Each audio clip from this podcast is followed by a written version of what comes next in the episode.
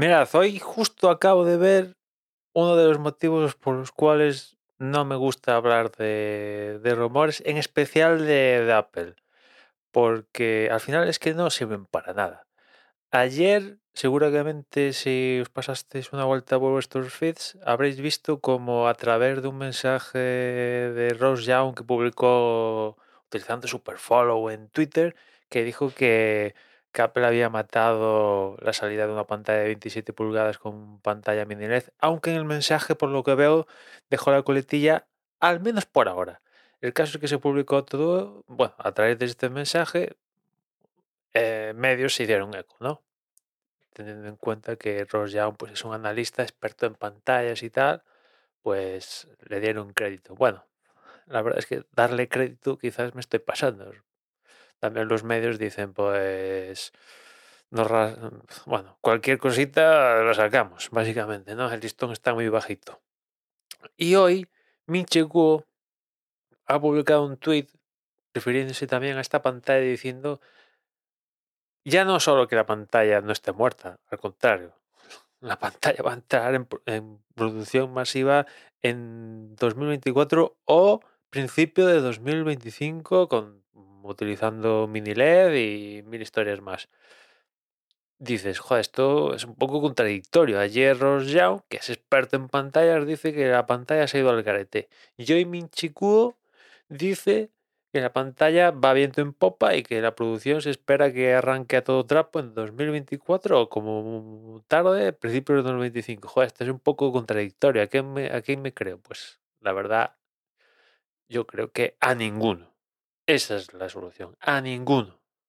A ninguno y como ves, yo creo que no sirve para nada. Y esto, este digamos que es un poco la gota que coma el vaso, pero esto se ve en Apple cada dos por tres. Empieza la semana diciéndote que las gafas casco de realidad virtual se presenta mañana y acaba la semana diciendo que esas gafas tal se presenta dentro de tres meses. O sea, es que no, no, hay, no hay que irse mucho más, más lejos. O sea, a principios de más de año, cuando Apple present- present- renovó los MacBook Pros, poniéndole los M2 y toda esta pesca, resulta que el domingo, que es cuando Mark Gurman publica la movida esta de la newsletter, dijo que no, no, esto Apple había retrasado la actualización de los MacBook Pros a no sé si junio o por ahí, y tres días después Apple estaba anunciando los más Pros. O sea, pues es- este es uno de los motivos de que me hacen aborrecer los rumores en campamento Apple por una serie de razones,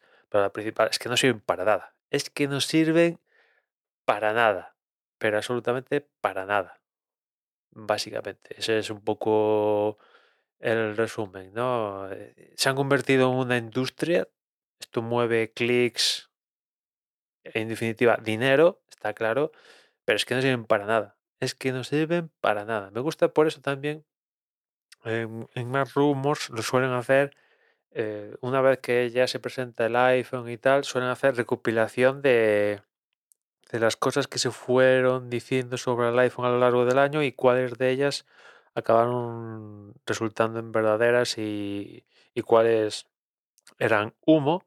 Y bueno, es cierto que algunas de ellas sí que, sí que sí- se acaban materializando en el producto final, ¿no? Pero otras de ellas son auténticas flipadas de campeonato que, que no, no, no- no se manifiesta en el producto final. Un producto final que ya, bueno, es- estamos hablando de a, a meses de, de- de que salga ya a la venta, ¿no? Con lo cual, pues, eh, no es un proyecto, no, no. O sea, debería estar bastante claro si tienes la información correcta.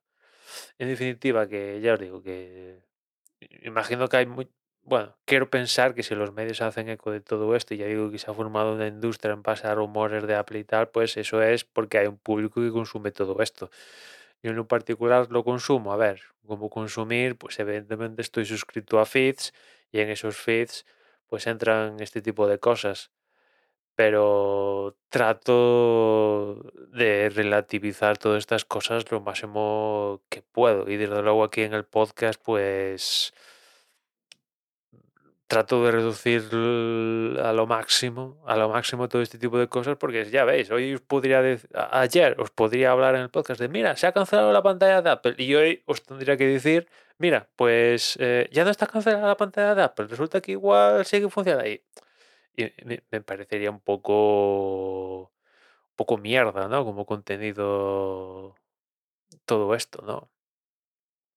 Y si hablo de rumores, trato de darle, entre comillas, un poco de bola a cosas que sé que no, que no trascienden, no, yo qué sé, rumores de Microsoft o rumores de Google o de Amazon, pues le doy un poquito más bola porque normalmente eh, no, sé, no tienen tanto alcance como los de Apple que eh, tocas una piedra con forma de logo de Apple y eso, vamos, sale hasta en la luna.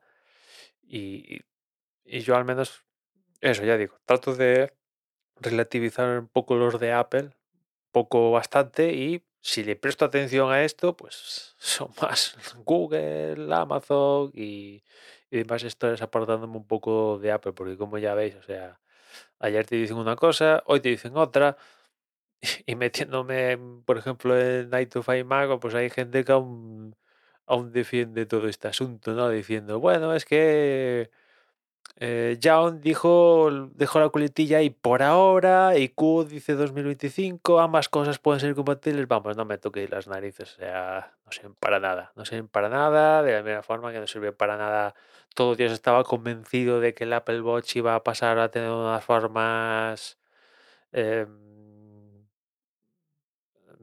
rectas y cuando salió la presentación el mundo se puso de acuerdo para ver la boca de, en señal de, sorpresa, ¿no? porque todo el mundo estaba convencidísimo a tenor de los rumores de, de Browser, eh, Gurman y no sé quién, que estaban convencidísimos de que eso iba a pasar y por consiguiente todos fuimos con ellos y claro, al final te, te dan con toda la mano abierta, con razón, con razón fin, nada más por hoy. Ya nos escuchamos mañana. Un saludo.